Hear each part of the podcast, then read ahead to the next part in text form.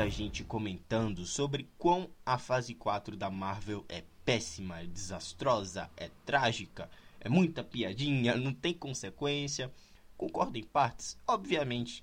Mas aqui nesse podcast a gente vai dar, como é que eu posso falar? A gente vai sim apontar se essa realmente é a pior fase do MCU. Se não for, qual que é a pior fase. E também tecer, tecer algumas críticas, obviamente justificando, tá? Entre as produções da fase 4, já vamos iniciar nosso podcast para a gente ter mesmo um direcionamento do que a gente vai falar aqui.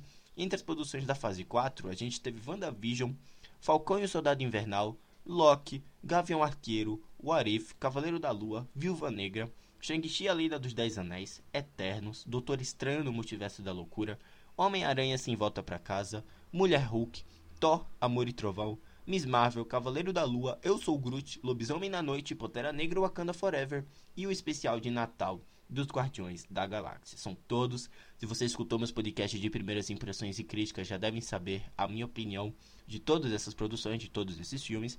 Mas assim, quais que são as que eu realmente gostei e achei à altura das melhores produções do MCU, tá? WandaVision é ótima, Eternos é um épico belíssimo na minha opinião. Sem voltas para cá, Sem volta para casa é um clássico memorável, incontestável.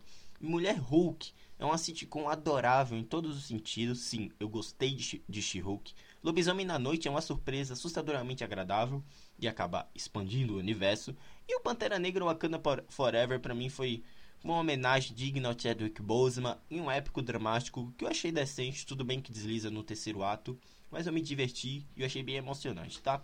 O Thor, Amor e Trovão é um caso à parte, porque me pego até hoje pensando se eu gostei ou não, tá? Tem minhas primeiras impressões aqui, você já pode escutar aqui o que eu achei desse filme, assim que assim que saiu o filme, né, na metade do ano. Eu ainda vejo muitos pontos positivos e até relevantes nessa produção, mas também muitos negativos que ofuscam a experiência, na minha opinião, que acabam prejudicando, tá? A minha opinião e conclusão se realmente a fase 4 da Marvel é a pior é o seguinte, tá? Olha, eu não desgosto de nenhuma produção do MCU, tá?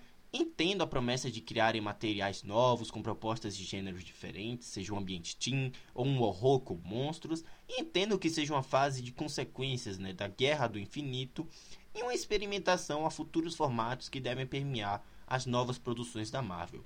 Creio que a fase 5 coloque o trem de volta aos trilhos, com a ideia sólida do futuro, do vilão definido que os heróis precisam enfrentar, uma junção de arcos, seja urbano, espacial e multiversal, para a dinastia King, Guerras Secretas, e eu acho também que seja uma forma de consolidar os fãs a uma ideia já bem definida de futuro, tá? Creio também que a fase 6 promova uma espécie de reboot para Marvel, bem como a 7 que introduza de volta os X-Men com o recast inédito, assim assumindo seus melhores arcos dos quadrinhos, tá? Acredito que a quantidade de produções torna os produtos um tanto maçantes, corrido nas mãos dos produtores, que precisam entregar a tempo, né? Ou seja, criadores de efeitos visuais ficando com prazo absolutamente encurtado. Então, galera, essa quantidade desfavorece o velho método de todos que esperam há bastante tempo a todos que esperaram né, há bastante tempo para verem produções de um para verem eventos dos filmes que poderiam acontecer em sei lá um ano, sabe? Então, antes eram três filmes da Marvel no ano, hoje já são mais de cinco, né? Contando séries que permeiam por semanas. Talvez diminuir a quantidade possa ajudar, bem como transformar boa parte né, dessas já confirmadas séries em especiais, como Lobisomem na Noite, talvez ajude sim nessa decolada dinastia Kang, que todos traçamos ser uma jornada repleta de momentos épicos e tão grandiosos quanto a saga do infinito. A fase 4 não é a pior. A 2 ainda tem um saldo negativo muito maior de produções ruins para medianas. Então, galera, vamos manter a calma, pois ainda teve, é, como é que eu posso falar, é, tantas produções decentes, eu acho que é assim que eu posso falar, tantas produções que realmente abriram nossos olhos, que foram o Wakanda Forever, o próprio especial de Natal dos Guardiões da Galáxia, eu achei extremamente fofo e incrível do James Gunn. Então eu acho que tudo bem, vai. Por mais que não apresente consequências, por mais que, como é que eu posso falar, é, por mais que não apresente consequências, por mais que seja, tenha muitos fanservices, por mais que tenha muitas piadinhas, eu não tem uma ligação entre as produções como tinha na fase 3, por exemplo. Eu acho que essa foi uma fase, galera, de, sabe, de direcionamento. De da Marvel abrir outros olhos para fase 5, para Marvel encerrar boa parte do que aconteceu na saga do infinito e olhar para o futuro. Então, esse futuro envolve outros arcos, envolve outros gêneros, outros personagens, outra forma de contar a história. Eu acho isso muito legal da parte do Kevin Feige. Então, realmente, tem um apelo por fanservice e algumas produções são desnecessárias? Obviamente que sim. Confesso que eu senti muito dessa plasticidade visual e narrativa que, bom, essas, esse fato de não ter consequências pesa muito, né?